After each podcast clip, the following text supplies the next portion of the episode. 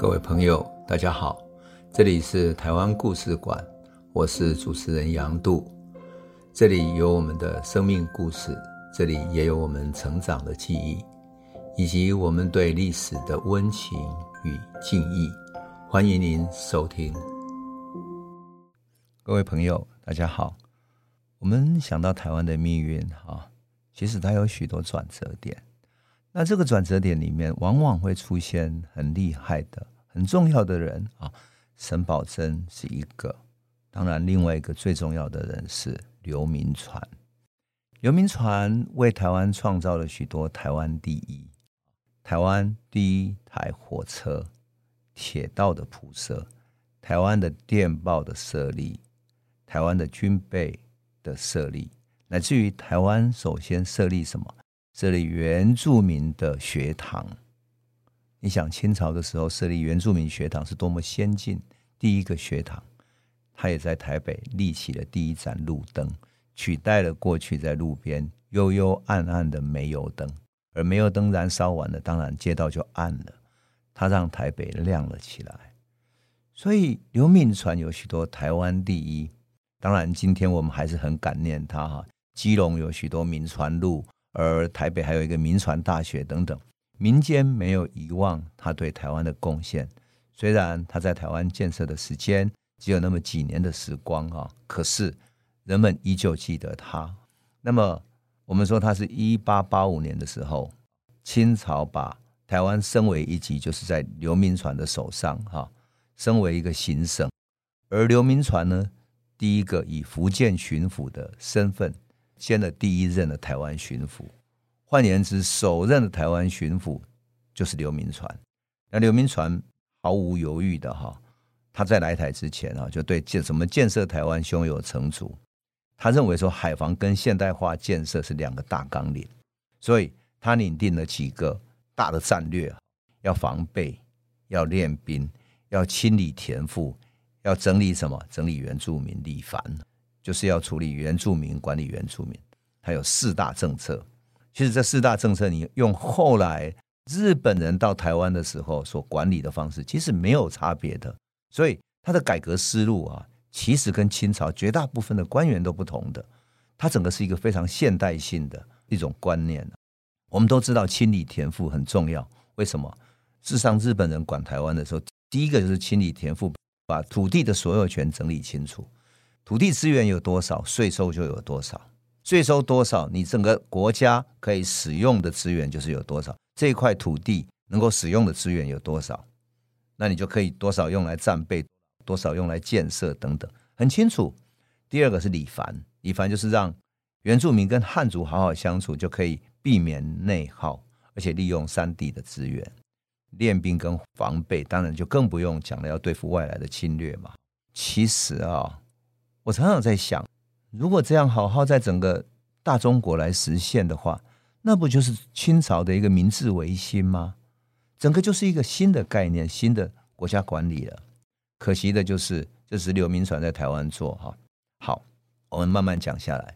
刘铭传怎么做的呢？他首先利用列强之间的矛盾。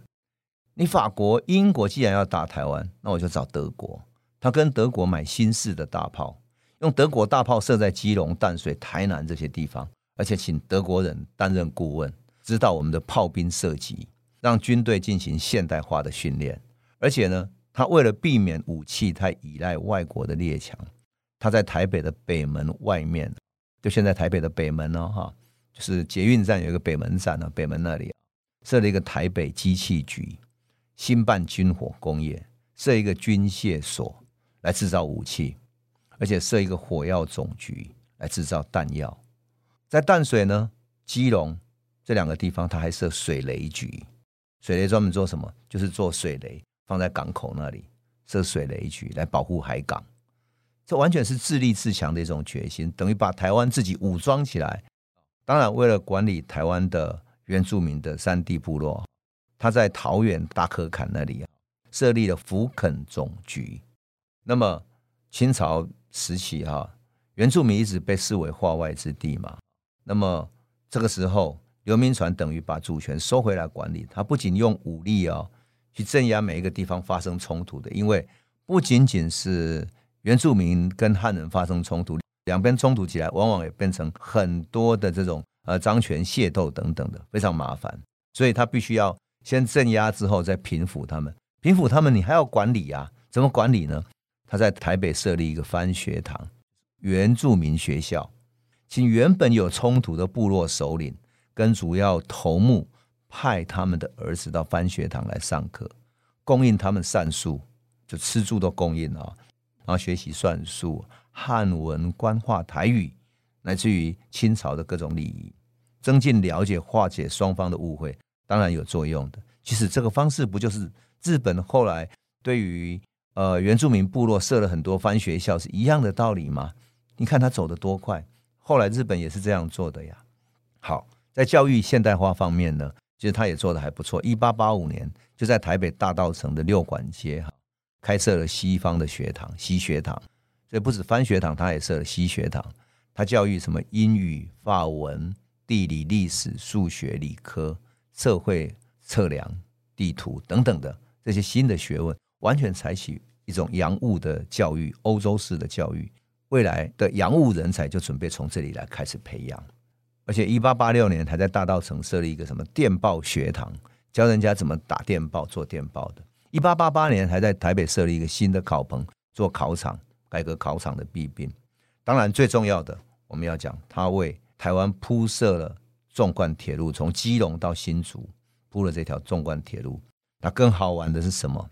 他开创了第一条官办民营的载客铁路，就是所谓的由官方来办哈，然后民间来经营，就是后来我们所讲的台湾现在讲的那个高铁开始做的 BOT。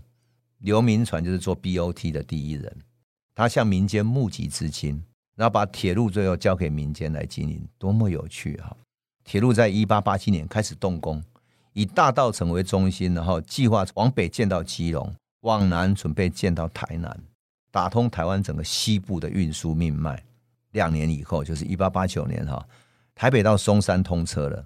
当时的火车头叫什么呢？叫腾云一号，是德国制造的啊。德国制造真的坚固耐用哈。它原本是在哪里？原本买来是要在上海到吴公之间来做的一条小的铁路，但是遭到当地上海居民的反对，所以只好拆下来运到台湾，变成什么？变成全中国第一条通车的铁路，这真的是刘铭传为台湾做的台湾第一，也是中国第一，多么了不得！现在这个腾云号还在哪里呢？还陈列在台北的新公园里面。如果大家到新公园去看的话，可以看见那个用当年用非常纯粹锻铁建造的这种火车头哈，而且当时建铁路局的那些很多器械必须用大的那种嗯断冶的钢铁的那种架构哈，那些机器呢，现在还保存在铁路局。台北中仑修车的工厂里面，那当然现在已经变成铁道博物馆哈。我想铁道迷如果听到我这边讲的话，你就应该去看看，那个可是刘铭传时期留下来的，还留在台北中仑的那个铁道博物馆里面，多么好玩呐！当然，到了一八九一年，台北到基隆段也通车了，全长三十二公里，中间穿越了狮球岭的隧道哦，大概有五百七十三公尺，你就可以想见工程多么艰巨。两年后，车子通到新竹，就是一八九三年到新竹了。当然，这中间有一个特别传奇的黄金插曲哈。这个插曲是什么呢？他居然在开铁道的时候，有人在河流里面发现黄金。好，黄金这段故事太有趣了，我们等到下一集再来讲哈。这真的是刘铭传建设台湾留下来的意外礼物啊！当然了，最重要的还是军备，对不对？